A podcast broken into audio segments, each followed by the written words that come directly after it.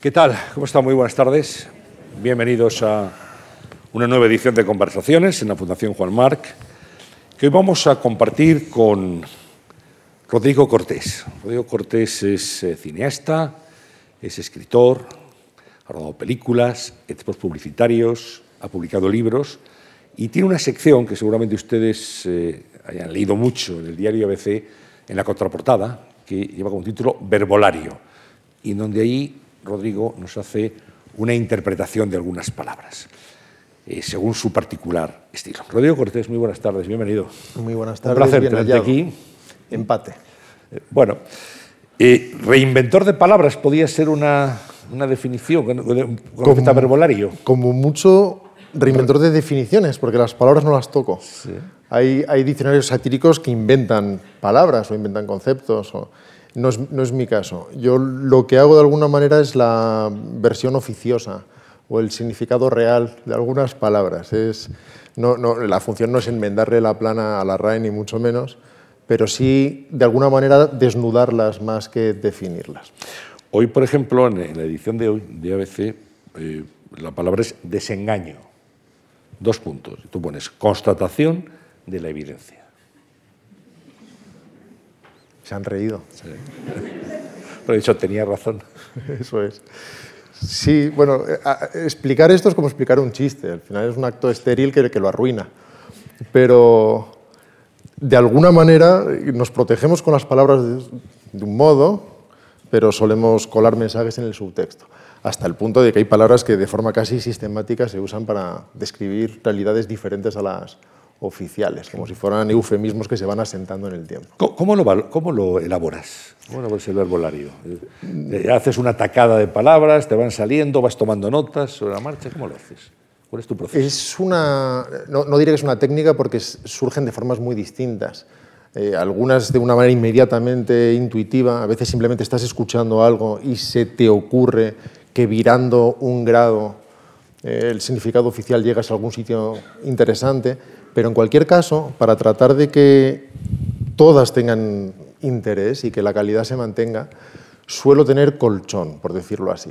Digamos que yo entrego siete semanales, no, entrego diariamente, los sábados entrego las siete de la semana y no me siento a parir las siete palabras de la semana, sino que tengo un colchón, digamos, de 70, 80 palabras. Y elijo siete para que resulten equilibradas. A lo mejor una tiene una vena más mema, otra tiene una vena más poética u otra más directamente cómica y de ese modo trato de armonizar la entrega semanal. ¿Tendría algo que ver, un paralelismo, con las greguerías de Gómez de la Serna? Yo creo que tiene mucho que ver en un sentido, sobre todo porque aportan inevitablemente una visión poética. Y cuando hablo de una visión poética, no me refiero a una visión lírica, sino a una interpretación de la realidad que no es completamente decodificable. Digamos que la poesía, en cierta manera, parte de lo que sea, de un concepto, de una emoción, de una historia, y la codifica. La codifica y la convierte en palabras que no significan exactamente eso, pero que encierran todo su aroma y toda su capacidad evocadora. Y el lector recibe ese paquete y lo descomprime dentro de sí. A lo mejor no le llega el significado exacto en que fue empaquetado, pero le llega una evocación que sí que encierra todos esos olores o, todas esas evocaciones. Y creo que las greguerías en el fondo funcionaban de esa manera. Ramón lo que hacía a través de las greguerías muchas veces no era completamente comprensible y muchas de ellas eh, tenían esa fuerza. Por ejemplo, cuando él decía que la mortadela la hacen los ciegos, de alguna manera cualquiera que reciba eso empieza a generar imágenes. Y si le dices, ¿entiendes lo que ha querido decir? Dices, sí. Y si le dices, ¿me lo puedes explicar? Te dirá, no.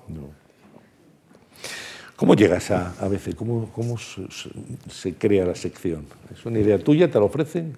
Fue una combinación extraña. Eh, en realidad lo primero que hice fue escribir una tercera por eh, razones que tenían que ver con la producción cinematográfica, unas leyes que se estaban haciendo en un momento dado y quería dar una visión determinada desde la profesión, que no fuera una visión llorona, que no fuera una visión de plañidera ni peticionaria, porque tengo la impresión de que para conseguir algo la peor idea del mundo es llorar. Es como si un caballero quiere enamorar a una dama, seguramente quejándose y llorando no será la manera de resultar atractivo. Y lo mismo sucede en este caso. Entonces escribí una tercera y el director del diario, Vieito Rubido, me dijo, ¿por qué no escribes una tercera ocasionalmente?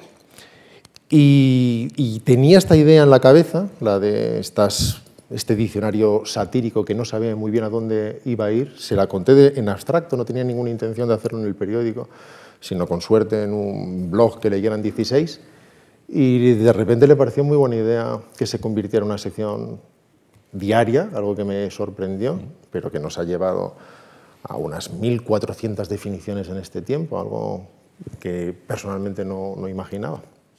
Eso digamos que amerita un libro, ¿no? En algún momento, quizá. Supongo que antes o después sucederá. Es, es, llamativo, porque el gran diccionario satírico seguramente sea el de Ambrose Bierce, seguramente sea el diccionario del diablo. Mm.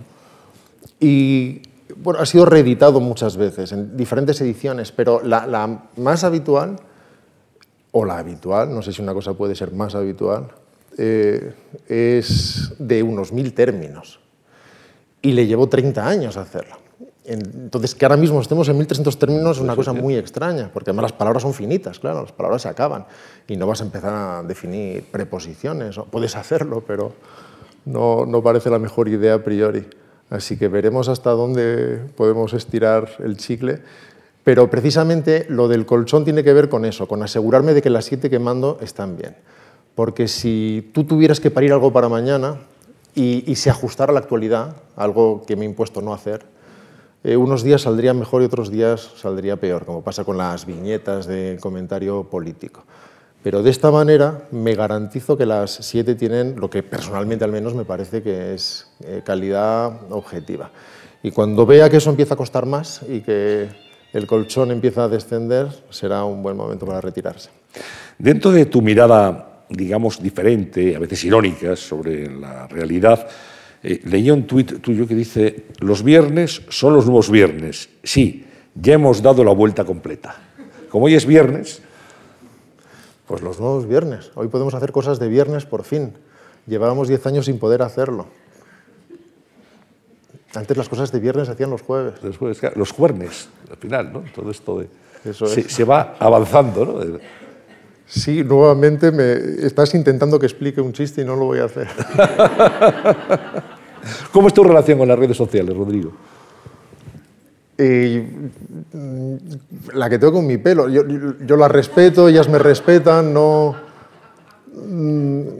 no, no, tengo juicios definitivos sobre las redes sociales. Eh, una de las cosas más habituales ahora es como ponerlas a parir pero formar parte de ellas.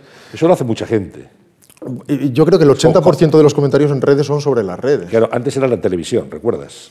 Antes era la televisión. Se, ponía a escurrir la televisión, gente, todo el mundo veía la televisión. Eso es. Ahora es gente en Twitter hablando de lo estúpido que se ha vuelto Twitter. Y es como, sí, o sea, lo están demostrando, digamos que con ejemplos gráficos.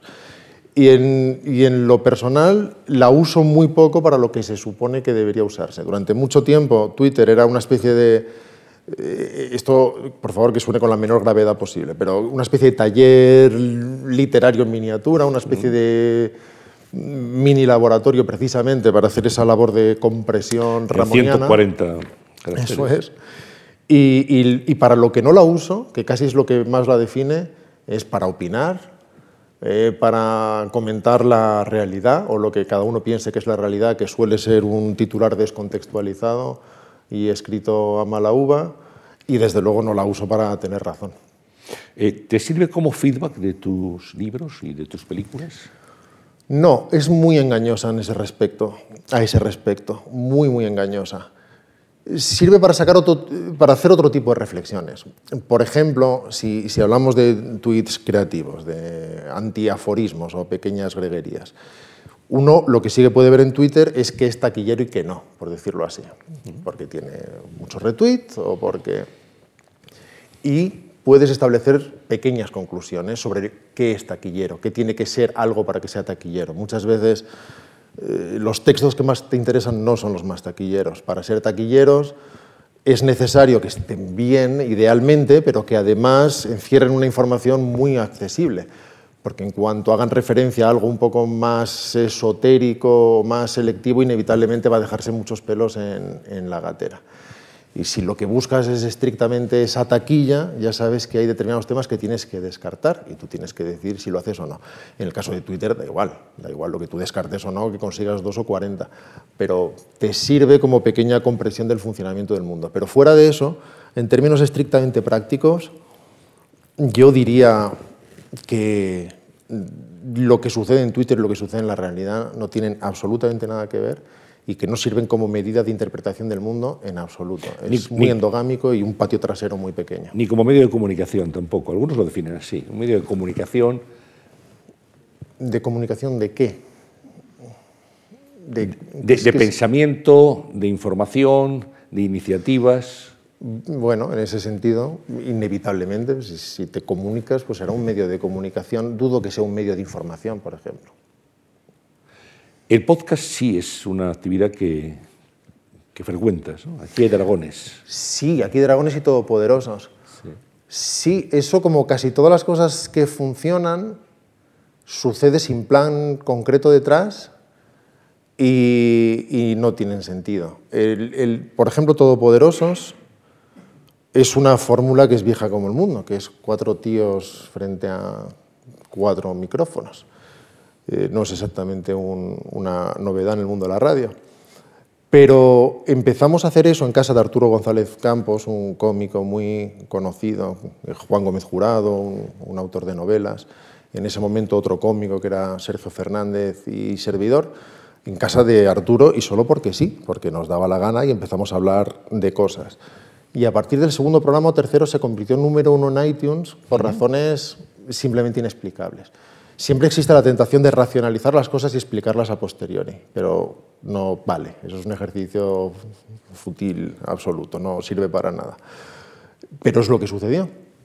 Así que empezamos a hacerlo a partir del segundo año en la Fundación Telefónica y se convirtió en un éxito simplemente inexplicable. Gente de 17 años, de 20 años, de 25 años eh, escuchando monográficos de dos horas sobre Leni Riefenstahl o sobre Buñuel o sobre Tolkien, da igual, también se puede hablar de Harry Potter, pero no tienen muchas más descargas si, uno es de la Guerra de las Galaxias que si es de Roald Dahl, llamativamente. Y, y, después empezamos a hacer aquí dragones, efectivamente, para Podium Podcast, diferente, ya no son monográficos, sino que cada uno de los miembros lleva un tema determinado y, es de las labores profesionales más satisfactorias que he hecho en, mucho tiempo, por muchas razones. Para empezar, porque mis compañeros ponen en marcha un ejercicio constante de generosidad. Lo habitual en cualquier mundo en realidad, y cuando tienes a varias personas hablando sobre algo, es el codazo, el no escuchar, el tratar de decir una idea interesante antes de que te la pise y en el caso de, mis compañeros es exactamente al revés. Si uno ve que se está gestando un chiste, lo va a preparar para que otro pueda rematarlo. Y en cuanto alguien vea lo que está preparando su compañero, va a tratar de generar el contexto adecuado para que eso brille. Digamos que los podcasts son la nueva radio, es decir, hay un mundo para explorar ahí, hay un auge en este momento en todo el mundo de contenidos audiovisuales que la gente, en este caso eh, sonoros, que la gente utiliza en los sitios pues, más insospechados, haciendo running, en el coche, mm, sí. consumir contenidos radiofónicos sin la radio convencional, digamos, y en el momento que uno quiere hacerlo. Claro, eso, vale incluso para la radio convencional, porque incluso la radio convencional empieza a consumirse en podcast. En podcast, sí, sí, Que te permite oír la tertulia de Julia Otero que no te dio tiempo a escuchar mientras sales a correr o a pasear al perro, es verdad. Y habría más un horizonte para la creatividad, como es eh, vuestro caso. Sí, soy poco dado a, a, a convertir a los nuevos fenómenos como en el futuro de algo, labrándolo en mármol, como si todo requiriera una visión periodística. ¿eh? Y, en cuanto algo luciera de determinada manera, inmediatamente le queremos dar una ubicación definitiva. No sé si es la nueva nada. Desde luego es algo nuevo y que tiene un sitio. Probablemente si ahora viéramos cuál es el porcentaje de consumo de podcast y de radio convencional, seguramente el de radio convencional sea del 90 y pico por ciento.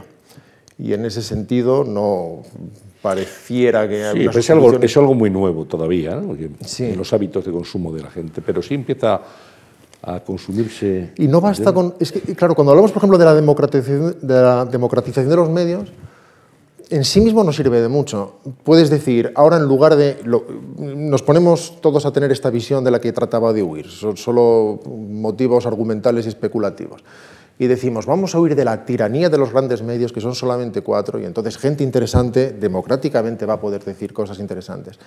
En realidad eso no, sirve de mucho. Es como escribir un libro a mano y ponerlo en la, biblioteca de Nueva York. Mm. lo colocas ahí, pero no existe, no, no sirve de nada, no basta de nada no basta para nada. Los medios se democratizan, pero el talento no ha sido democrático jamás. Y la forma de llegar a la gente siempre es muy compleja y sin inversión muchas, muchas veces es difícil. Así que efectivamente un chaval puede estar en su casa con un micro y hacer un podcast de música. En el 99% de los casos será muy malo y, en las ocasiones en que sea bueno, pues en el 99% de estas no llegará a ninguna parte porque no conseguirá sortear el filtro de, de la distribución. Naciste en Orense, cosecha del 73, pero naciste en Orense. No sé si te consideras de Orense o te, consideras más salmantino. Digamos que tengo una doble nacionalidad. Si, si, me preguntaras de dónde, si me preguntaras qué eres, te diría gallego, porque nací en Galicia. Si me preguntaras de dónde eres, te diría de Salamanca. Nací en Galicia por decisión consciente de mi madre. En Pazos Hermos. En Pazos Hermos, sí. Los gallegos son así. Las gallegas van a dar a luz a Galicia si les das la oportunidad.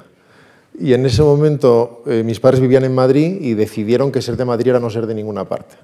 Que, no, que había que ir a Galicia. Que nadie era de Madrid. Que nadie era de verdad de Madrid. Así que fue a casa efectivamente a dar a luz. Así que eso es lo que pone en mi DNI, eh, Pazos Hermos. Y, una decisión consciente de este tipo, pues obviamente la, la llevarás en muchos sitios. Pero desde los dos años vivo en Salamanca, o viví en Salamanca hasta los treinta y pico años, así que allí hice desde, desde parvulitos, que se decía, hasta la facultad, da la impresión de que eso me faculta para considerarme de allí. ¿La facultad estudiaste Historia del Arte? Historia del Arte. Sí, me disculpo desde aquí.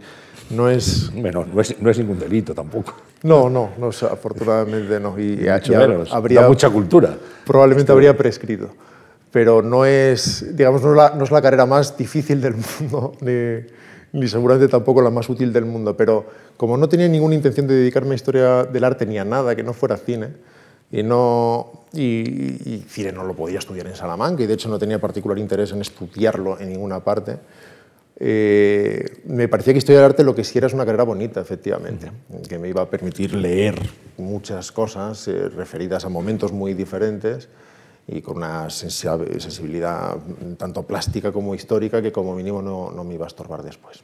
¿Cómo recuerdas aquella Salamanca de los años 70, 80, finales de los 70, 80, cuando eres ya un niño, empiezas en la adolescencia? ¿Cómo era tu vida allí?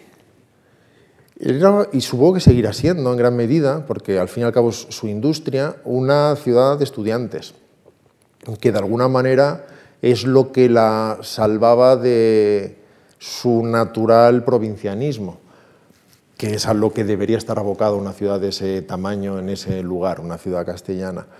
Pero eh, había estudiantes de todas partes y en verano del extranjero además. Y eso le daba una vibración muy especial. Pero lo cierto es que tú no reflexionas demasiado, salvo a posteriori, sobre la ciudad en la que vives. Sí recuerdo que había como mucha queja constante sobre lo cainita que era la ciudad, lo dura que era, lo complicada que era, cómo en cuanto se asoma una cabeza se corta. Y me daba la impresión de que así debe de ser más o menos en todas partes y mi relación con la ciudad era fundamentalmente buena, porque si yo en lugar de acogerme a eslóganes pensaba en mi vida, pensaba, yo hago cortos en Super 8 y consigo siempre gente que me ayuda, y siempre amigos dispuestos a hacer las cosas y los de los restaurantes me dejan rodar allí y, hablo con el ayuntamiento y me cortan la calle. Tengo la impresión de que las cosas van bien. No significa que me pueda quedar aquí, porque el que quiera hacer cine no se puede quedar en Pittsburgh, por muy de Pittsburgh que sea, se tendrá que ir a Los Ángeles o a Nueva York, pero mi relación con la ciudad es, es buena y además tiene, bueno, objetivamente es una de las ciudades más bonitas del mundo, Salamanca, eso es incuestionable. Entonces, esa ciudad de piedra de Villa Mayor, con esa vocación renacentista, pero que va desde los romanos a, en la que cualquier cosa de 300 años es nueva, E imagino que eso da un... Es de antes de ayer. Es, efectivamente, pues imprime un marcha muy inevitable. ¿Cuándo entras en contacto con el mundo del cine, con la vocación por el mundo del cine? ¿Cuándo te das cuenta de que ese es el medio al que te quieres dedicar? Es difícil porque esto no sucede siendo deslumbrado por una luz camino de Damasco, no, no te caes un día de un caballo. Es un proceso que imagino que es imaginativo, en el que uno cruza la línea el suficiente número de veces como para ir borrándola. Porque al principio tú no tienes la percepción de que sea posible tal cosa. Es decir, a mí el cine me gustaba por encima de todo desde muy pronto. Y nada me gustaba más que ir al cine y mentía para ver la misma película dos veces, porque no me dejaban verla dos veces. Había cine sesión continua entonces en Salamanca. Aún había, eh, sobre todo en verano, pero aún había sesión continua. Es una tradición que debo decir que no es tanto de mi generación. Yo, yo ya pillé los últimos rescoldos de la, sesión, continua. venía de los años 40, 50. Claro. Esa generación anterior que llegaba a las películas a la mitad sin ningún problema. y las veía después. Veía esa mitad, luego veía al principio y luego se iba o veía la segunda, porque a veces, eran programas, doble, a veces eran programas dobles. programas dobles. Yo vi los últimos rescoldos de eso en algunas sesiones extrañas en, verano. Normalmente empezaban a tu hora, las veías y después te, te ibas.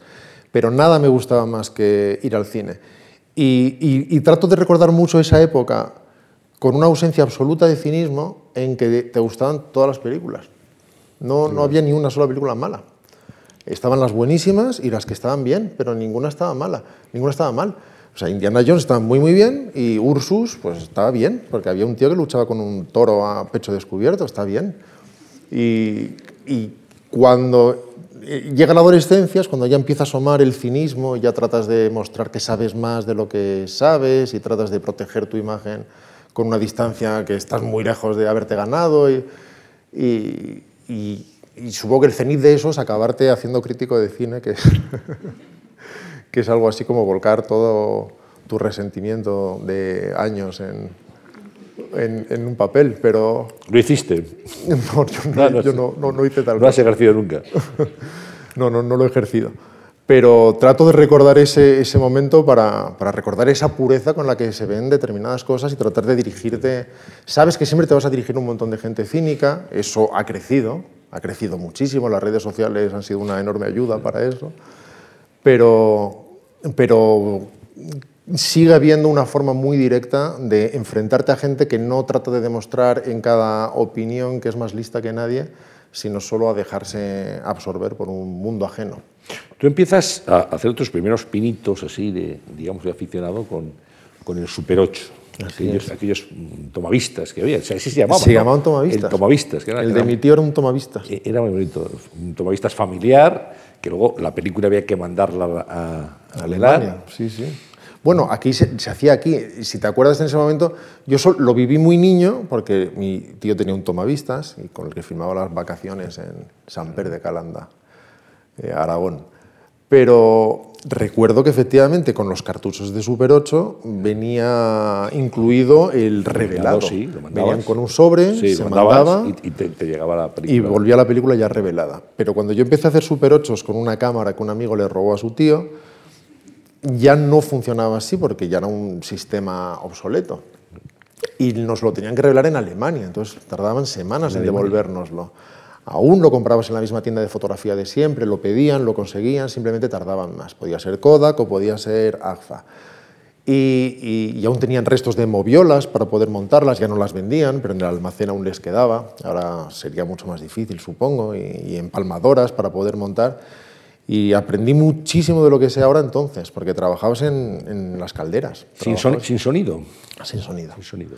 Sin sonido. Eran cortos mudos que trataban de homenajear las comedias de Chaplin para la Mutual o, los primeros cortos de Buster Keaton. Eran, primero era una persecución constante de 20 minutos que se llamaba El descomedido y espantoso caso del victimario de Salamanca.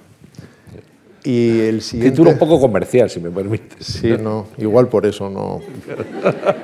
Y el siguiente era Siete escenas de la vida de un insecto, que es un título bastante pedante, que era una adaptación muy libre de la metamorfosis de Kafka. Y el mismo protagonista del anterior, que era Oscar Rodríguez, pues era Gregorio Samsa, solo que sin efectos de maquillaje. Era simplemente él desnudo, pero actuando como una cucaracha gigante. Y, ya lo siguiente, ya comprendí enseguida que los títulos convenía decirlos sin tener que parar para respirar. Y, fue Yul, pero ese ya fue mi primera aventura en 35 milímetros, ya en el formato profesional. Ya es un salto. Es un salto. Importante, ¿no? Es un salto, pero no, fue tanto porque yo era muy ignorante y eso me, ayudó muchísimo. Porque yo en los Super 8 lo hacía todo o, me lo, o lo hacía con amigos los fines de semana. Entonces te ocupabas de prácticamente todo, de la cámara y de la dirección de arte, y eras el ayudante de dirección, organizabas el set y dirigías. Pero es que creías que era así, creías que así es como se hacía. De manera que cuando salté a 35 milímetros, evidentemente las cosas cambiaron porque era muchísimo más caro, hacía falta equipamiento profesional, pero me rodeé de gente que sabía hacer eso porque tenía cierta experiencia previa, pero seguía ocupándome de todas esas labores. Así que hasta que no hice mi primer largo no, no supe a qué se dedicaba el ayudante de dirección, porque cuando me explicaron qué hacía el ayudante de dirección, lo que pensé es, ¿y entonces yo qué hago? Un problema. No, no, fue una, una bendición, pero no lo sabía. Claro, es como con los... Es interesante, con los cortos, por ejemplo, yo no sabía que había subvenciones, entonces no pedí ninguna. Luego comprendí que si no te dan la subvención no había que rodar, que solo se rodaba con subvención, pero como no lo sabía, lo que hice fue endeudarme y perder amigos y después los premios ganaron, los cortos ganaron muchos premios, gané con ellos dinero y recuperé a los amigos. Así que salió todo bien, pero yo no lo sabía. Bueno, si hasta llegar a la, a la película que todo el mundo seguramente ha visto, recuerda, por lo original y por lo inquietante también. Hablo de, de Buried, de Enterrado.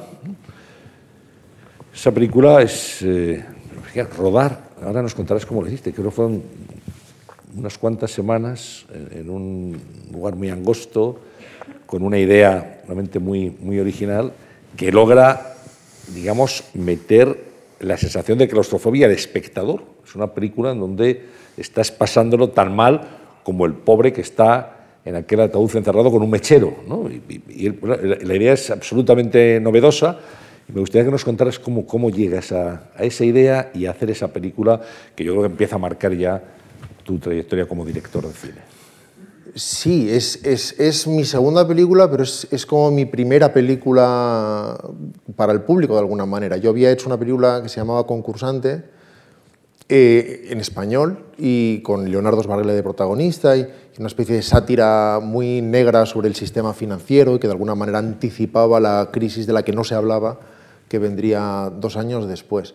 Pero es una película que vieron unas 16 personas en el mundo y eh, aún me encuentro mucha gente que me jura que la vio en el estreno, pero me recuerda a la gente que jura que tiró adoquines en el 68 en París o que estuvo en el concierto de los Beatles. adoquines suficientes, ya te digo yo. Claro, seguramente no. Tampoco había butacas suficientes en, en aquel cine y desde luego no se vendieron suficientes entradas como para que eso fuera verdad.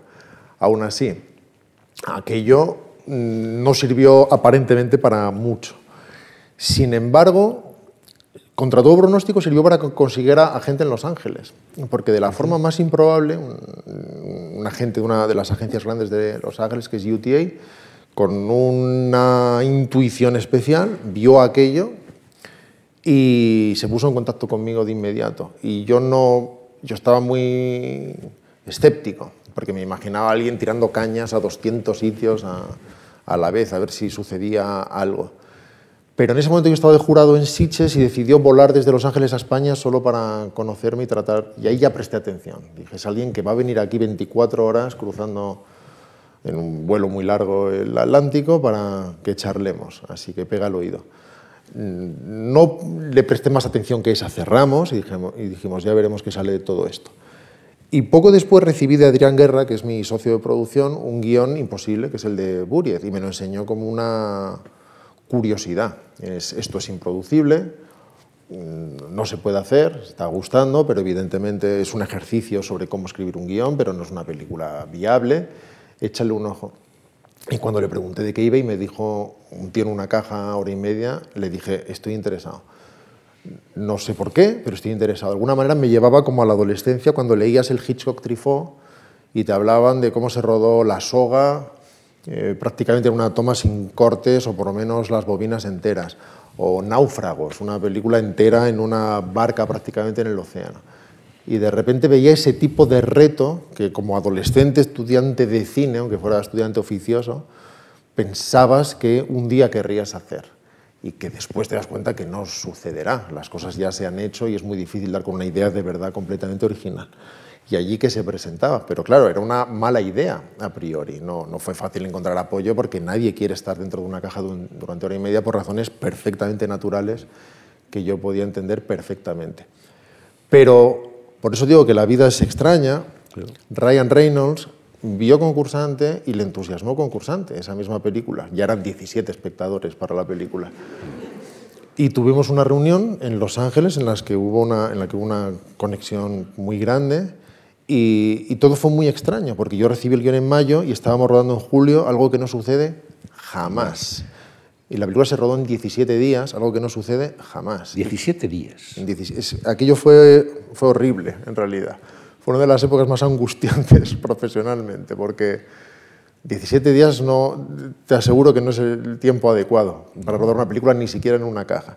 Eso significa que si normalmente se ruedan dos, tres páginas de guion por día, teníamos que hacer nueve, diez páginas por guion, en condiciones muy, muy duras, especialmente para Ryan, evidentemente, sin apenas luz, usábamos de verdad la luz del, encendedor, de, el teléfono móvil, en realidad estaba trucado con una pantalla de LEDs, de, en fin, aquella barra lumínica que usan en un momento dado, con muy poquitos refuerzos externos en condiciones muy, muy angostas, en, oscura, oscuridad, en la oscuridad completa durante todo el día y teniendo que conseguir una cantidad de material enorme, además con el compromiso actoral de Ryan, que no era sencillo. Si él no hubiera sido una, un Stradivarius perfectamente afinado, no habría sido posible rodar esa película en ese tiempo. ¿Cómo era físicamente el lugar, el ataúd?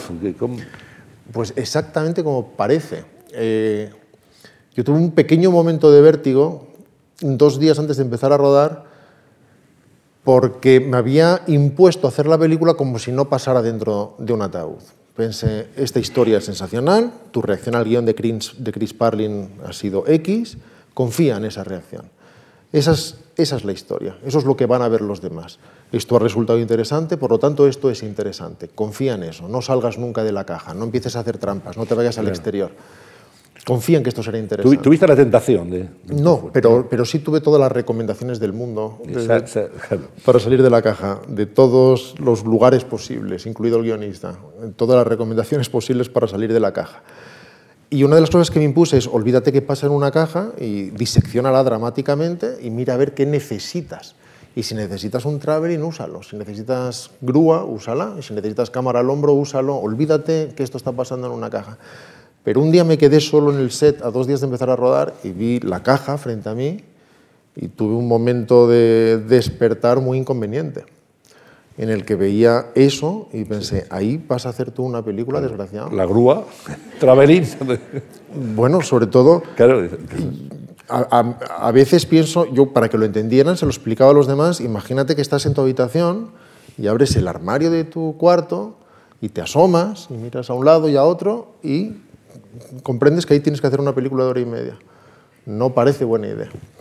Y no, no era buena idea objetivamente.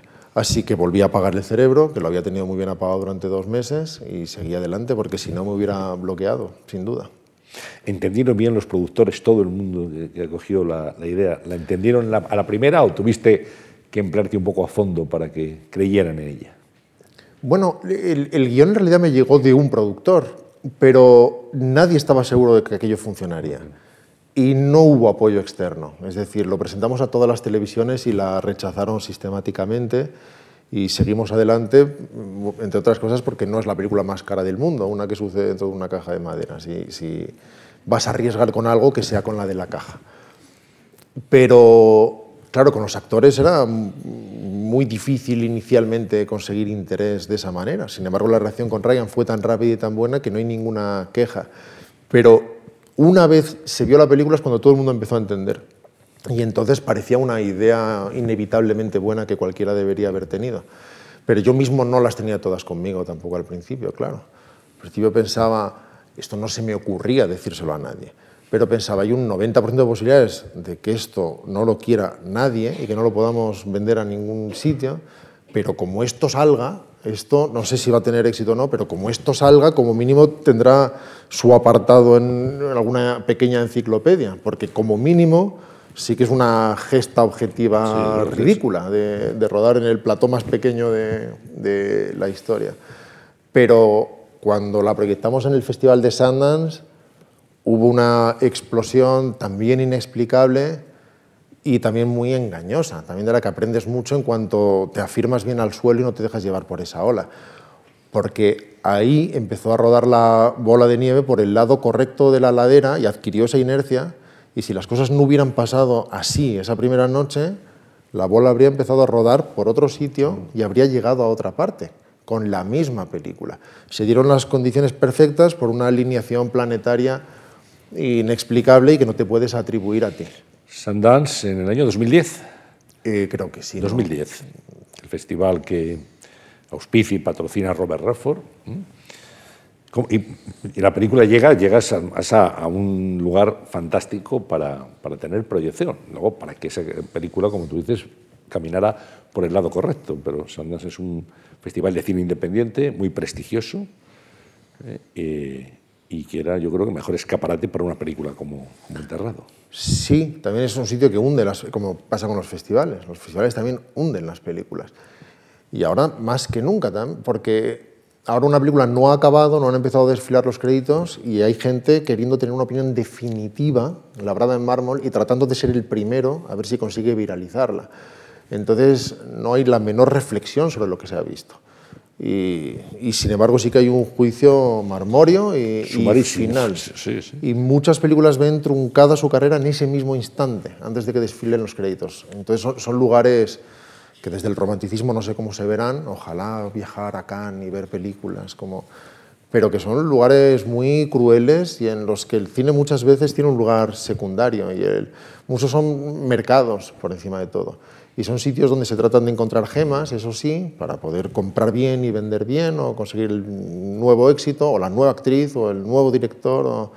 Y efectivamente, si las cosas te van bien, lo cual es una improbabilidad estadística, alguien te sube a un taburete durante un rato y se te ve, porque estás en la misma fiesta, pero encima del taburete, y, eso te da posibilidades de hacer algo, y más te vale que salga bien, porque si algo le gusta a alguien más que eh, coronar a alguien, es destronarlo. ¿A ti te salió bien, afortunadamente? Salió bien, sí, fuimos afortunados. Eh, ¿Tuviste, ¿Pudiste hablar con, con, Robert Redford sobre la película? No, no, no, no. di una charla, de, pero no, no, no pude ir. Mm. Eh, mucha gente dirá, seguro que, que, no tiene claustrofobia, Rodrigo. Bueno, para que no te apetezca entrar en un ataúd en vida, no hay que tener claustrofobia. O sea, es, no es buena idea. O sea, si tú te levantas en mitad de la noche y estás en un ataúd, no dices, no, espera un momento, hay gente que no podría ni hacerlo siquiera. ¿eh?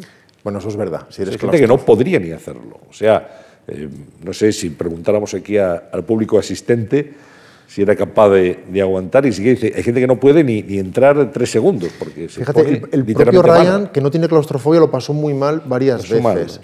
Ten en cuenta que, por ejemplo, para rodar la película casi siempre había una pared quitada, evidentemente, porque la cámara... Claro. Entonces, si es la de arriba o es las laterales, estaba más o menos bien. Pero había planos en los que la que quitabas es la de los pies, por decirlo así, para tener todo el túnel.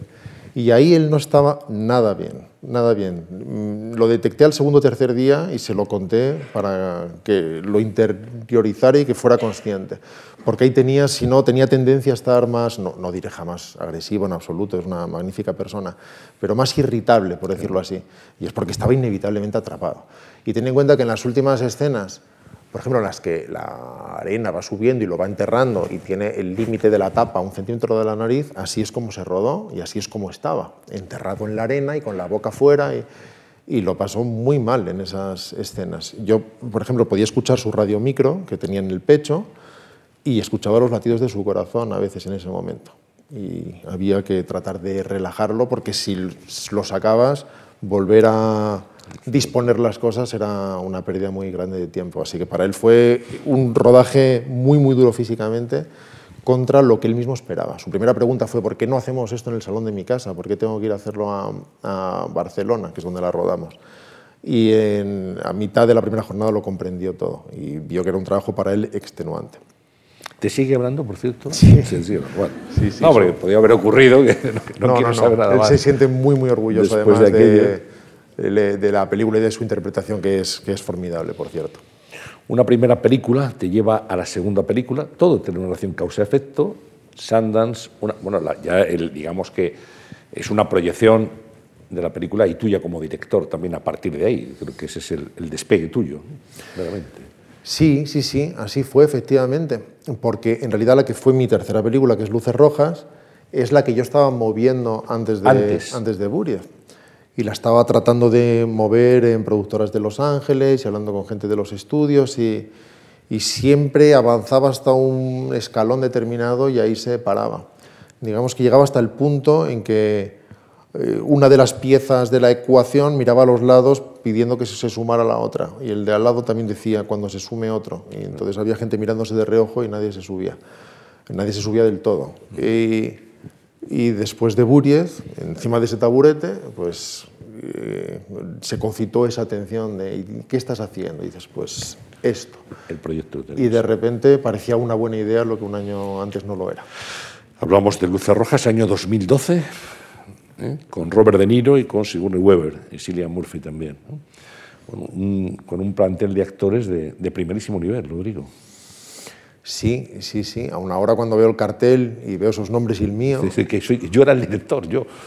bueno, uno ve que ahí sobra un nombre y sabe que no es el de De Niro. Es- es- No está mal dirigir a Robert De Niro, ¿no? Al final. eh, no está mal, ¿no?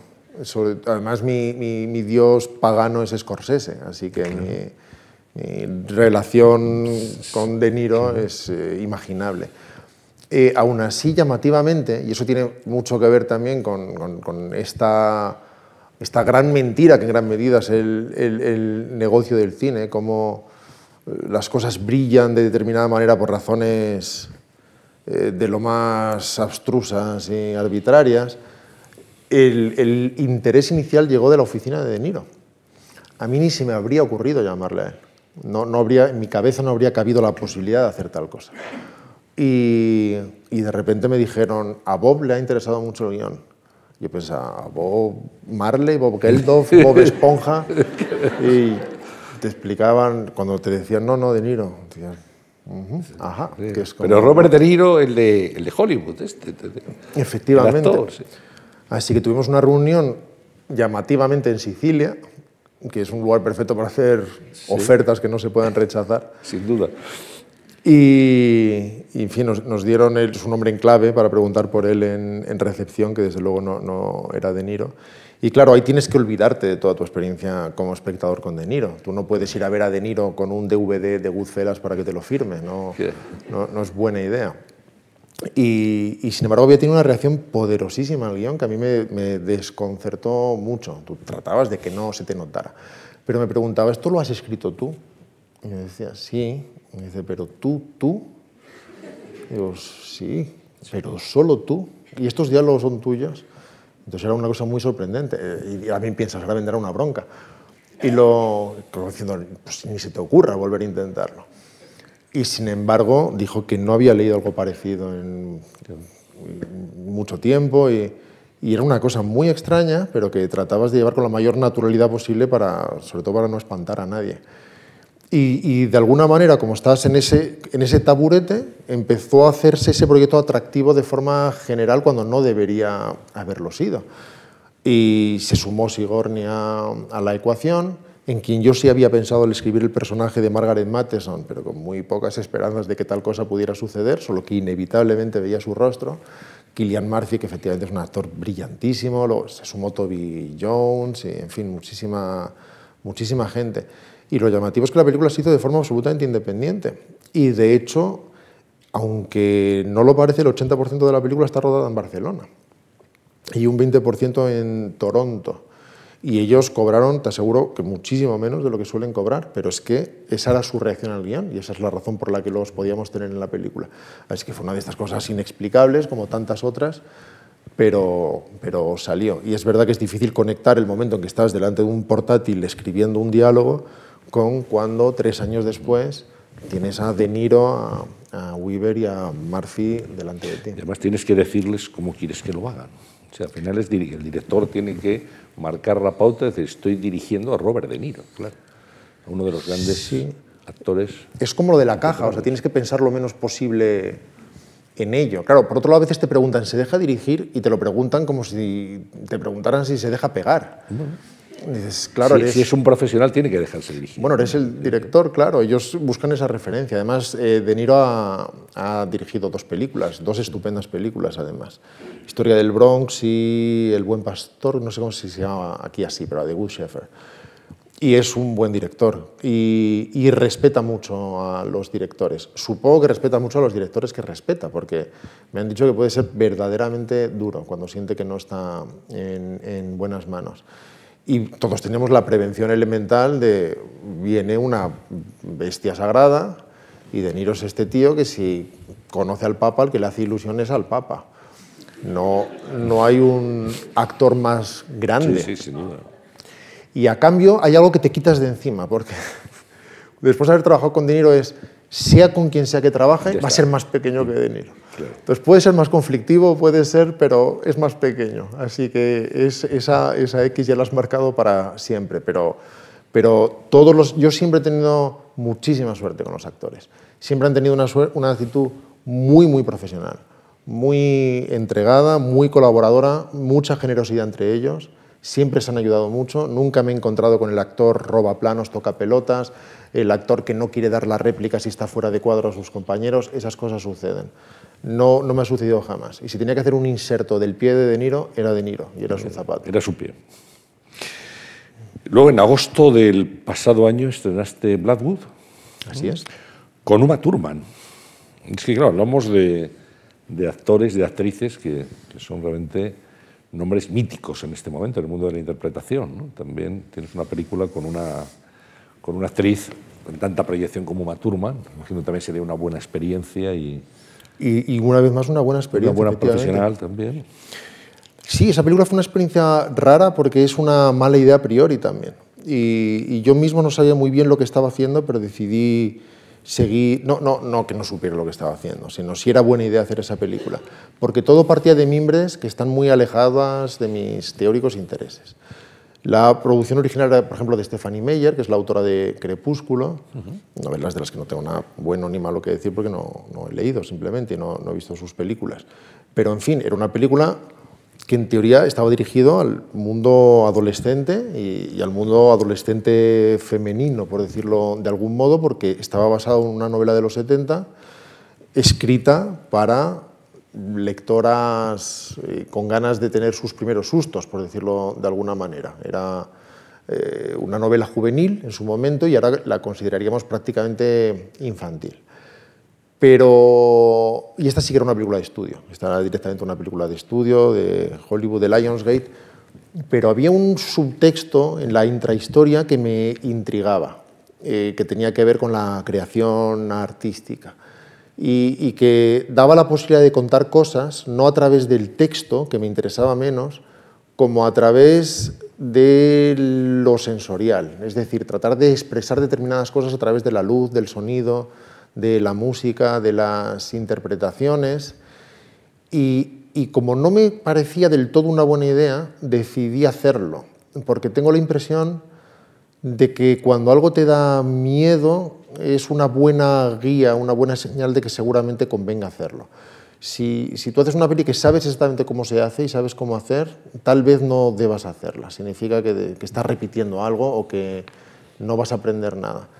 Y de la otra manera, las cosas pueden salir bien o mal, por otra parte, las cosas pueden salir bien o mal siempre, pero con un poco de suerte vas a salir algo más listo de lo que entras y vas a mover músculos que no esperabas. Y una de las cosas que me interesaban era precisamente eso, de acuerdo, hagamos una película por lo tanto para adolescentes, no pidamos perdón por eso, no digamos en las entrevistas, no, pero en realidad no es para adolescentes, porque no, sí, lo es y hagámoslo con el mayor respeto posible por ese público y con el menor paternalismo posible y vamos a ver qué sale de, todo esto. ¿Esa es tu última película hasta el momento? Espero que hasta el momento. Hasta el momento, y vas a rodar seguramente después del verano. Si todo sale bien, rodaría este verano, sí. No sé si hay madera que tocar. E, en el suelo, en madera, si quieres tocar. En el suelo y aquí, mira, aquí también, en la mesa. En la mesa Ah, o sea que estoy cubierto, estoy- protegido, perfecto. ¿qué- se, se puede contar algo de esa película que vas a rodar? ¿Una Eh, idea? No. No, ¿Una vaga idea? Un... una vaga idea. Tiendo a no hablar de las películas hasta que lo son. Hasta que lo son. Pero va por, va por esta línea, en fin, uno es periodista, ya sabes. Es absolutamente distinta a todo lo que he hecho y por lo tanto muy similar.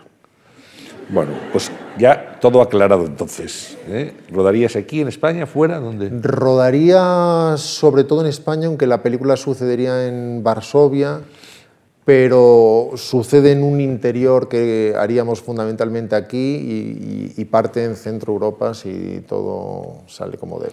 ¿Actores también de este nivel? Me estás haciendo hablar mucho, eres periodista y creo que es Claro, lo que, lo me- que tienes. No, es una película completamente distinta a lo que te puedas imaginar y si todo sale bien tendremos tiempo de hablar de ella. Bueno, hablaremos, hablaremos. Oye, eh, quería preguntarte por lo que algunos dicen, el futuro del cine, las salas, no las salas, Netflix. Hablabas de tu adorado Martin Scorsese, está preparando, como sabes, su próxima película, la estrena en Netflix. Alfonso Cuarón, Roma, que ha ido a los Oscars este año, también lo ha hecho Netflix. ¿Ese es el futuro de la exhibición cinematográfica? Pues me pasa como con lo que me preguntabas antes de los podcasts. Eso es el Pregunto. futuro. digo, No pues sé, ¿es no el futuro o es el presente? No lo sé. Si ya hablamos de nombres como Scorsese o como Cuarón, Hay un pues cambio el de pasado paradigma. desde luego no es. No, no, está claro. eso. Hay un cambio de paradigma y aún no sabemos cuál es el paradigma. Ahora estamos todavía en la zona de transición. Entonces se empieza a vender menos velas, empieza la electricidad poco a poco y nadie sabe muy bien a dónde nos va a llevar esto.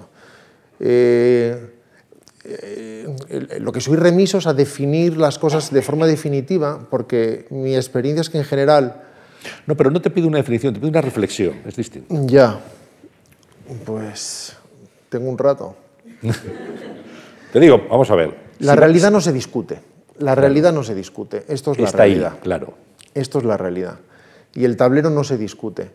Es absolutamente indiferente o irrelevante lo que yo piense acerca de cómo deberían ser las cosas. Las cosas son como son. Y sería genial un planeta en el que los ríos fueran de Fanta de limón. Sería genial. Sería genial que al dar un paso a un precipicio flotaras. Pero más te vale conocer la ley de la gravedad porque es muy probable que caigas en línea recta hacia abajo. Entonces, esta es la realidad. Hay un cambio de mercado, hay un cambio de hábitos.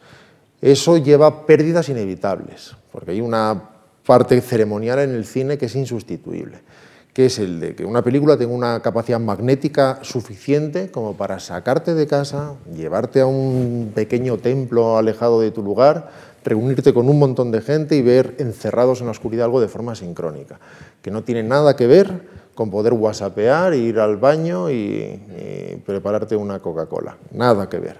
Sin embargo, la realidad no se discute. Eso es lo que, eso es lo que está sucediendo. Ya veremos qué grado de convivencia hay, porque que hay un nuevo paradigma no significa necesariamente que, que el otro quede eh, cercenado para siempre. Habrá películas, habrá cines o no. Hacer prospección casi siempre es, es como cuando lees novelas futuristas escritas en 1912. Luego siempre se dicen tonterías porque creemos que el futuro es una línea recta respecto de lo que estamos viviendo, pero no es así. Aparece una nueva está, variable. Claro, todo está cambiando. El mundo de la información, sin duda, en la prensa de papel, los canales tradicionales, la propia televisión, el mundo de la música con Spotify. Ha cambiado absolutamente todo, es un elemento disruptivo. El cine, es que hablamos, claro, hablamos de Netflix, pero podemos hablar de Amazon, de HBO, de Sky, de Apple, que entra ahora como player también, como operador en este mundo. Es decir, que está, efectivamente el paradigma está cambiando. ¿no? Habrá más oportunidades seguramente y habrá más canales y bueno. Nada es bueno o malo, en realidad. Es simplemente es distinto. Las cosas son. Claro. Pasa lo mismo con el periodismo y lo, y lo sabes bien. Claro, por eso, sí. ¿Qué sucede? ¿Cuáles son las ventajas? Y podrías enumerarlas. ¿Cuáles son las desventajas? Todas. Y evidentemente, si la información es gratis, pues no habrá buena información, pero a la vez es así, no se discute una vez más la realidad. Si alguien trata de volver al modelo antiguo, se está dando de bofetadas con la propia realidad y, se creará un nuevo equilibrio que durará lo que tenga que durar, que siempre es una época determinada y cambiará el paradigma. Volveremos a oír gritos, otros gritos de entusiasmo y en general todos esos gritos vienen solo de cómo le va la feria a cada uno, qué es lo que sucede al, final. Entonces al final el, el, creador que habla bien de las plataformas es porque ha conseguido hacer su propia película con la plataforma. El que consigue seguir rodando, mm, siguiendo el viejo paradigma, y hablará mal de las plataformas porque en el fondo está hablando de él. Y lo cierto es que hay cine, hay plataformas, todos suceden en un rectángulo, todos tienen ventajas e inconvenientes y más vale conocer bien el tablero para ver si consigues hacer la mejor jugada posible. ¿Te interesa? ¿Estás enganchado a alguna serie en concreto? ¿Has estado siguiendo pues me estoy desenganchando de casi todas porque eh, no sé si compartes la opinión de que de alguna manera las series se están convirtiendo en el sustituto de la lectura. Es una cosa un poco extraña, no, quiero hacer un juicio de abuela, ¿eh? de niños tenéis que leer y ver menos la tele. Lo que quiero decir es que de alguna manera las series, con algunas excepciones, tienen más conexión estructural con la literatura que con el cine. En el cine, aunque esto está cambiando también tristemente, pero digamos que es mucho más importante el estilo, el lenguaje, el cómo expresar determinadas cosas visualmente. Y en general, en las series, algunas de ellas magníficas, lo importante es por encima de todo qué pasa. Y a la gente le gustan o no las series en virtud de lo que pase y de si aprueba o no las decisiones que toman sus protagonistas. Entonces, igual que antes leías un poquito de qué le pasaba a Frodo antes de dormir, pues ahora la gente ve un poquito de lo que le pasa a Rick rodeado de zombies antes de, dormir. Y, y, está muy bien, hay algunas, insisto, magníficas, algunas incluso de dirección muy fina, como la primera temporada de True Detective, que tiene una dirección cinematográfica de caligrafía muy, muy fina. Pero en general, si llego a casa y tengo 40 minutos, prefiero leer que ver una serie. Y luego hay, creo, series que se eternizan, ¿no? que están ya por la octava, la novena temporada, que eso al final... Es, eh, bueno, hay series incluso que te dicen, no, no, dale una oportunidad que a partir de la quinta temporada mejora. Sí, fíjate, sí. Sí. Hablamos de la hora número 50 ¿no? de esa serie. Eso es muy viejo. Quiero decir que eso simplemente, mientras la vaca de leche, hay, hay quien va a seguir ordeñando. Bueno, hablamos del cine y hablamos, tenemos que hablar de la literatura también, porque es, digamos, tu otra vocación, tu otra actividad. Acabas de decir, me gusta casi más leer. Cuando llego casi, si tengo media hora, 40 minutos, prefiero leer a, a ver una serie bueno, leer yo creo que es, es, una recomendación no de abuela, es una recomendación yo creo fantástica para todos, hay que leer, evidentemente no hay que dejar los libros de lado. Tú en 2013 publicas A las tres son las dos. Sí, aquello es curioso porque en, algún momento se ha dicho como eh, los tweets de convertidos en libro y da la impresión de que es los mejores tweets. Sí, y, más que eso tiene que ver con, lo que te comentaba antes, con haber convertido Twitter en una especie de laboratorio y, casi el fenómeno es al revés. Es como haber prescrito el, libro y haberlo rodado por provincias antes del estreno en la capital. Porque la, ubicación de esos textos, la, propia, la suya, la de verdad, donde resuenan en su sitio, es en, negro sobre blanco y era su objetivo definitivo.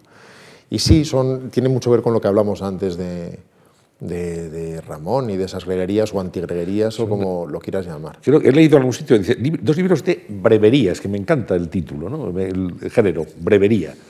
Brevería, sí. El mundo de Ori hablaba de los aerolitos, cada uno tiene su, término para definirlo, que al final viene de los, de los apotegmas, pero, pero es verdad que este tipo de sentencias pueden ser muy pesadas a veces y, perfectas para, para carpetas de estudiante pero precisamente una de las imposiciones en a las tres son las dos era no resultar asertivo nunca y, jamás exponer una opinión definitiva y tratar de ser divertido siempre. Porque se me ocurren pocas formas de exponer algo con profundidad más allá del, del verdadero humor. No nos vamos a poner a teorizar ahora sobre el humor, porque sobre todo es muy poco divertido teorizar sobre, sobre el humor pero, pero que en ningún momento pareciera que te subes a ningún pedestal para hablar de una verdad inamovible. Y, y, de hecho muchas de las breverías o de los delirios del libro son excluyentes o contradictorios entre sí. Porque lo que me interesa es que te obliguen a dar una pequeña vuelta a la manzana, que durante un instante te pare en el cerebro, que en esos dos segundos suceda algo y luego sigues adelante, sigas adelante. A las 3 o las 2 tienes otro libro, 2015, Dormires de patos. Dormires de patos. ¿eh? Dormires de patos. Es la, vendría a ser a las 3 o las 2 volumen 2. Solo que... El título es original. El título... Dormir, es de, dormir es de patos. Sí, además trata de demostrar que no es así, te, te va a llevar un tiempo. Y, y, en el fondo habla, en el fondo es lo mismo, pero con una carga quizá algo más, no, no sé si desencantada o más oscura, y también tiene que ver con que esa labor de compresión de la que hablábamos antes y de, de codificación se va haciendo más precisa y de alguna manera consigues incorporar aún más resonancias y conceptos en el mismo espacio. Así que las píldoras van pesando más y cuando las tragas y se desempaquetan vienen con más carga. Luego tienes una novela publicada, en 2014, Si importa el modo en que un hombre se hunde, que es un título también muy, muy llamativo, muy estimulante. ¿no? Sí importa el modo en que un hombre se hunde, sí. Es, es el mundo de concursante, en el fondo, de mi primera película, sí. pero no es una adaptación de, del guion, ni el guion es una adaptación de la novela, sino que es una labor que se hizo en paralelo, curiosamente. Porque yo empecé a trabajar en el guion con una serie de personajes, con una serie de conceptos que me encontré enseguida que no iban a caber en una película convencional. También era mi primer guion de largometraje. Y, de alguna manera toda esa labor de poda y de desbrozado se me hacía menos gravosa si conseguía en paralelo llevar todo ese universo al mundo literario a través de otro lenguaje que no es una adaptación, sino de hecho cambian los personajes, hay cosas que son similares, los diálogos se desarrollan con mucha más extensión.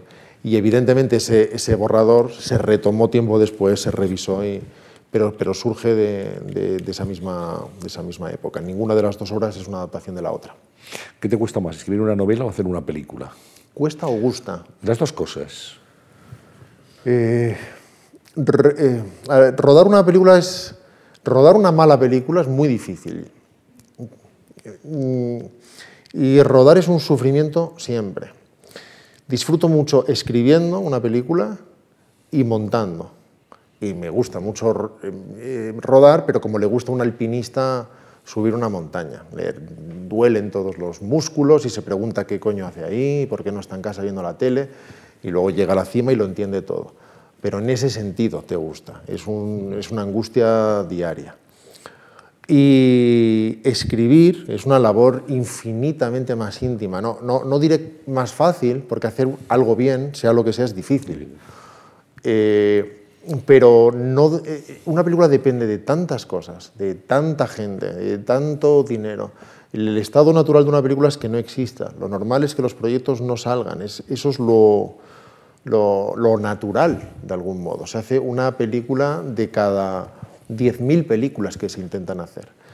Y, y, sin embargo, tampoco las sé disociar siendo labores completamente distintas, porque tú puedes escribir bien y dirigir bien, como puedes cocinar bien y tocar la guitarra bien. Se puede dar, pero no hay una, no hay una conexión directa. Pero en mi forma natural de expresarme no hay pluma sin cámara ni cámara sin pluma, si me permites ser cursi. Quería comentar contigo algunas frases que me han llamado la atención de algunos artículos que has publicado recientemente. Vaya por Dios. Eh, no, pero me parece que están muy bien. O sea, los, yo los suscribiría, te lo digo en, en positivo. En, en, Alerta Roja, hace poco, una tercera de ABC, decías, eh, titulabas No pasa nada, casi nunca pase lo que pase, pasa lo que se dice que pasa. Y es así. Bueno, tú eres periodista, te, lo, te, lo, deberías saber bien. Los medios median. Bueno, no, no solo median, sino que a veces parecen hechos para mediar. ¿no? A veces uno, uno diría que su función es tratar de determinar la realidad o de empujar en la dirección deseada a la gente hacia la realidad. Para eso, por ejemplo, el, el periodo antes de unas elecciones no, es insoportable leer un periódico. Dices, cada vez que hay elecciones se alborota el gallinero. Es verdad. El gallinero y lo que no es el gallinero, ¿no? Sí, uno, uno ve, es que me, me, da igual cualquiera, tú entras en la, en la, edición digital de cualquier periódico y ves perfectamente el esfuerzo desesperado de un grupo de gente porque suceda algo muy concreto. Y puedes verlo inmediatamente en la elección de, ni siquiera en la elección de noticias, sino en la elección de fragmentos de la noticia. Es de esto que sucedió ayer, ¿qué podría extraer y convertir en... En un titular que busca un clic, seguramente, ¿no? al final. Bueno, eso yo creo que pasa el resto del año, eso sin ninguna duda. Pero en el fondo eso ha pasado siempre. Quiero decir que el propio titular siempre ha buscado el clic. Antes no existía el clic físico, pero un titular tiene que ser eufónico, tiene que ser sonoro, tiene que ser llamativo para que sigas leyendo, en teoría. Así que de alguna manera ya se buscaba el clic. Pero lo que sucede desde luego en estas semanas anteriores a unas elecciones no es buscar el clic, es, buscar modelar la realidad a la desesperada. ¿Cómo ves el panorama político en este momento? En general, no te estoy pidiendo un análisis muy profundo, pero ¿cómo ves el, este ambiente, este ecosistema en el que estamos ya metidos hasta el 28, diría de abril, y luego hasta el 26 de mayo y seguramente más allá? Extraordinariamente aburrido. Es hay una desconexión tal ya por parte de todo el mundo entre lo que ve y lo que piensa. Yo creo que estamos en una época de desconexión con los medios enorme, lo cual es así para bien y para mal. Tiene también, tiene también muchas consecuencias negativas. Pero yo creo que ya prácticamente nadie dice lo que piensa. Yo creo que las encuestas ya no sirven absolutamente para nada porque nadie está dispuesto a decir nada de lo que, de lo que cree y, de alguna manera cuando uno recibe esas consignas o cada vez se convierten más en hilo musical y en ruido de fondo al que no se le presta ninguna atención. Tú decías, el ruido se ha convertido en hilo musical. Es como una especie de, de sintonía de fondo. ¿no? Y luego, creemos lo que creemos de verdad, no lo que creemos que creemos. Esto, Esto exige es razón en la respuesta. Claro, esto volvería a ser lo de explicar el chiste, pero creo que tiene Creo que tiene algo que ver con eso. Es decir, si alguien le preguntara, si a, cualquier caballero de la sala le preguntaran ¿cómo, cómo, es, cómo son las mujeres, tendría una respuesta. A las mujeres, ¿cómo son los hombres? Tendría una respuesta. Pero esa respuesta no tendría nada que ver con su opinión de verdad. Sería una opinión de alguna manera heredada, injertada y que sale como un paquete automático de forma natural porque responde a determinada corriente. Pero luego la relación de ese hombre con su madre, con su hija y con su mujer es la que determina su verdadera opinión.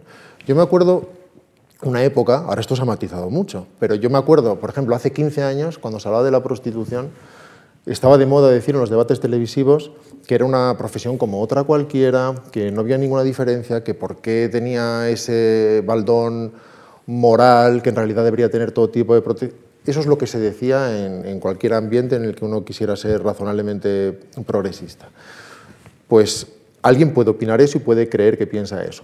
Y entonces tú le preguntarás, perdona, ¿te gustaría que tu hija fuera prostituta o enfermera?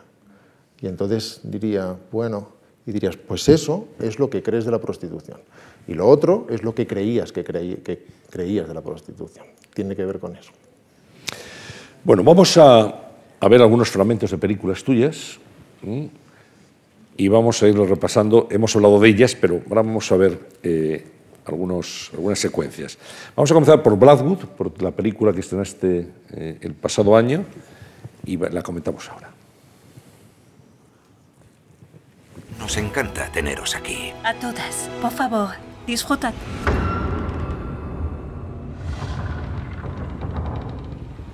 Catherine, las estudiantes no pueden entrar en esa parte del edificio. Hay alguien ahí fuera.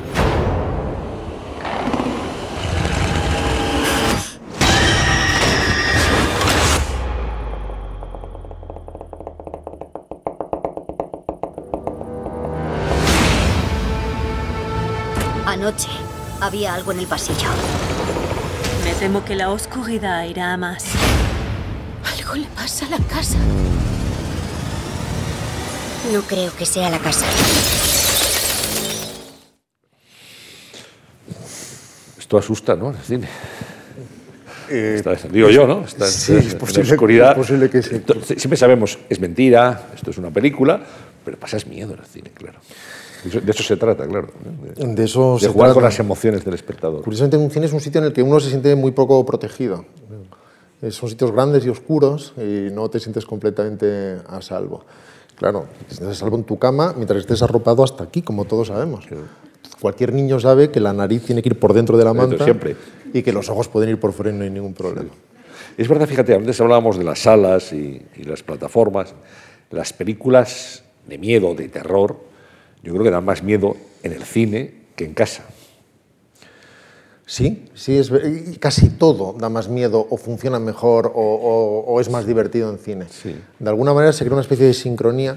Es, es llamativo porque uno puede ver la película que es la misma, no como una obra de teatro, varias veces y sin embargo la energía y la electricidad de la sala cambia y las reacciones cambian. En teatro uno lo puede entender, hay pequeñas alteraciones diarias. pero la película es siempre la misma. Está montado y es la misma y sin embargo puede funcionar de forma diferente a las 8 que a las 11. Por eso los festivales son lugares tan engañosos y crueles. Vamos a, a meternos en el ataúd. Ánimo. Enterrado. Por si no lo han visto, van a tener esa oportunidad ahora.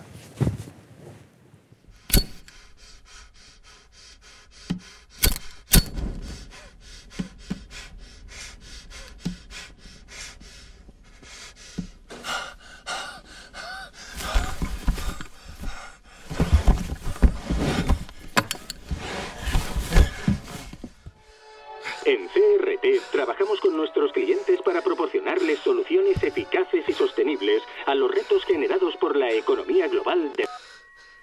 Ha llamado a Alan Davenport, director de personal de Crestin Roland Thomas. Deje su nombre y su número después de oír la señal y le devolveré la llamada lo antes posible. Soy Paul Conroy, de Hastings, Michigan. Trabajo para CRT.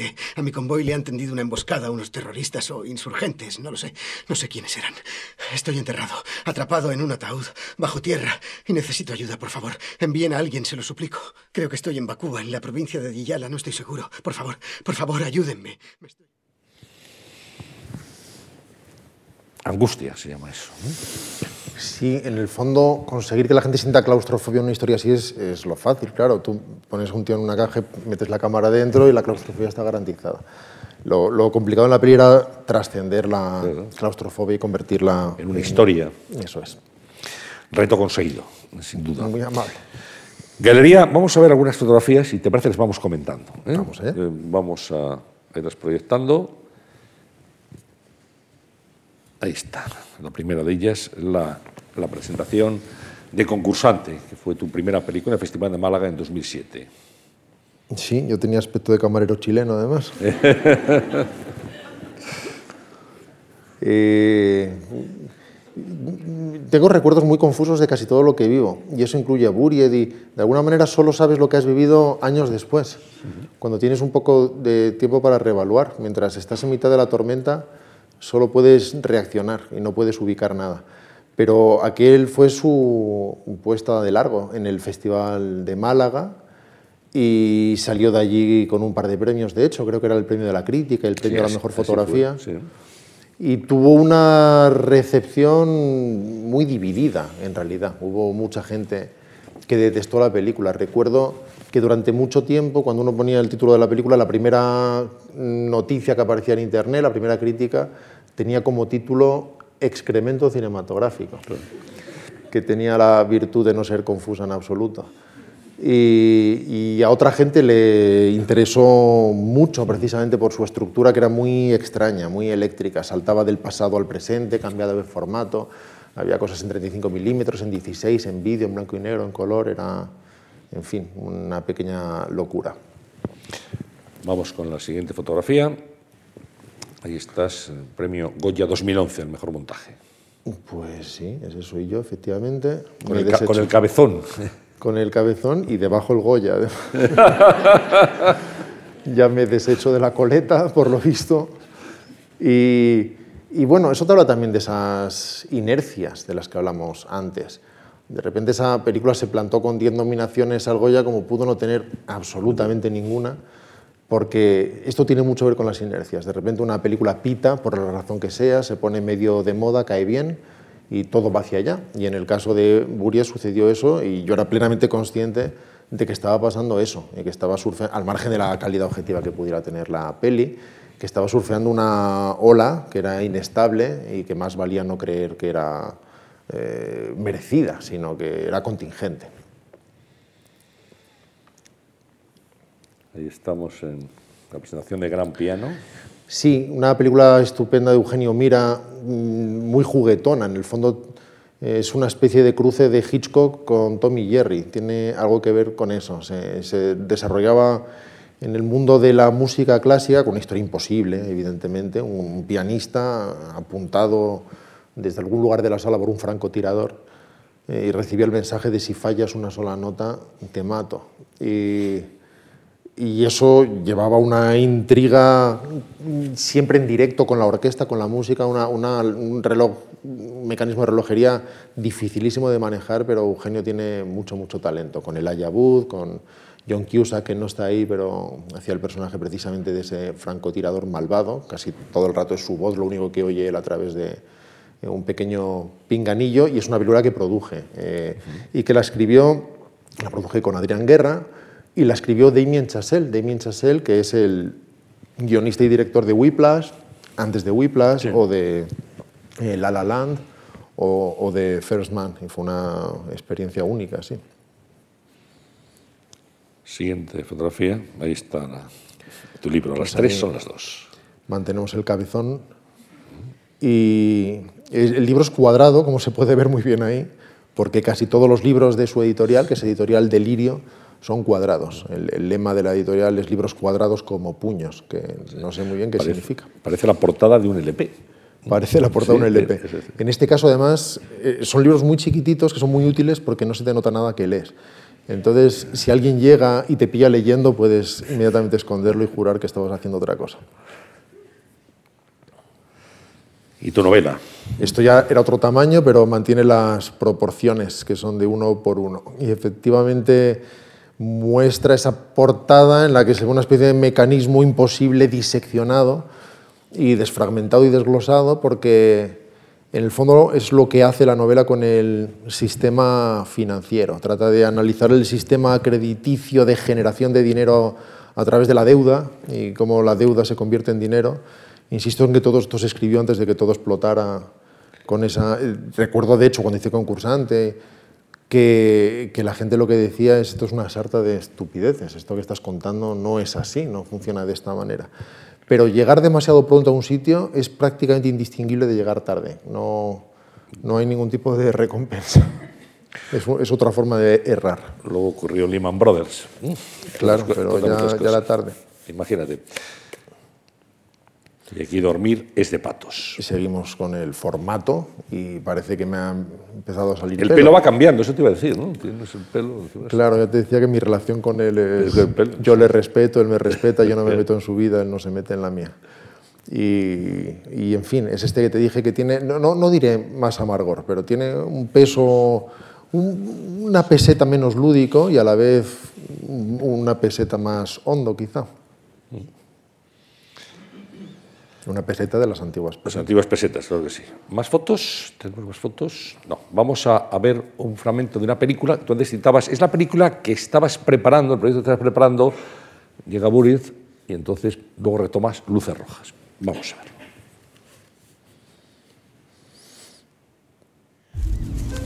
Doctor Matheson, no sabe cuánto me alegra tenerles aquí. Ajá. Ella es la doctora Matheson. Él es el doctor Buckley. Oh, lo siento. Encantado. ¿Llevas mucho tiempo trabajando con Matheson? ¿También eres psicólogo o mago? En realidad soy físico. ¿Y por qué te dedicas a esto? ¿A qué? A investigar fraudes paranormales. ¿Es que ya nadie supone un desafío? Silver es un desafío. Ya han investigado a Silver. Hace 30 años. Deberíamos investigarle ahora. Qué importante es la banda sonora, ¿verdad?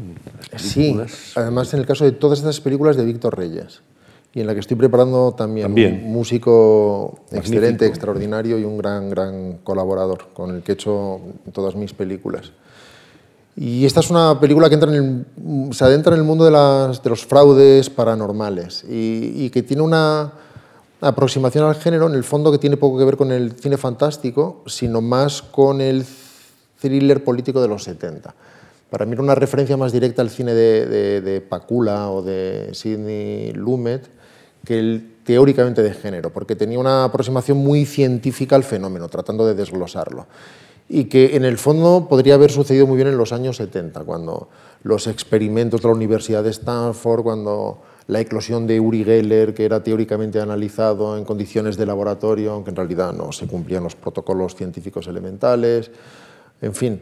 Y, tenía mucho que ver con eso, con el, con el análisis de, de esta lucha entre los escépticos y los creyentes, que descubrí en mi, investiga, bueno, en mi investigación, en mi documentación, vamos a decirlo de una forma más razonable, que se comportaban de una forma muy, muy similar. Los que se asumían como de pensamiento cientifista y racionalista y los eh, creyentes en fuerzas inexplicables, en ambos casos todos partían de preconcepciones, de teorías que partían de la conclusión y después establecían cada uno con sus armas un corpus teórico que las sostuviera.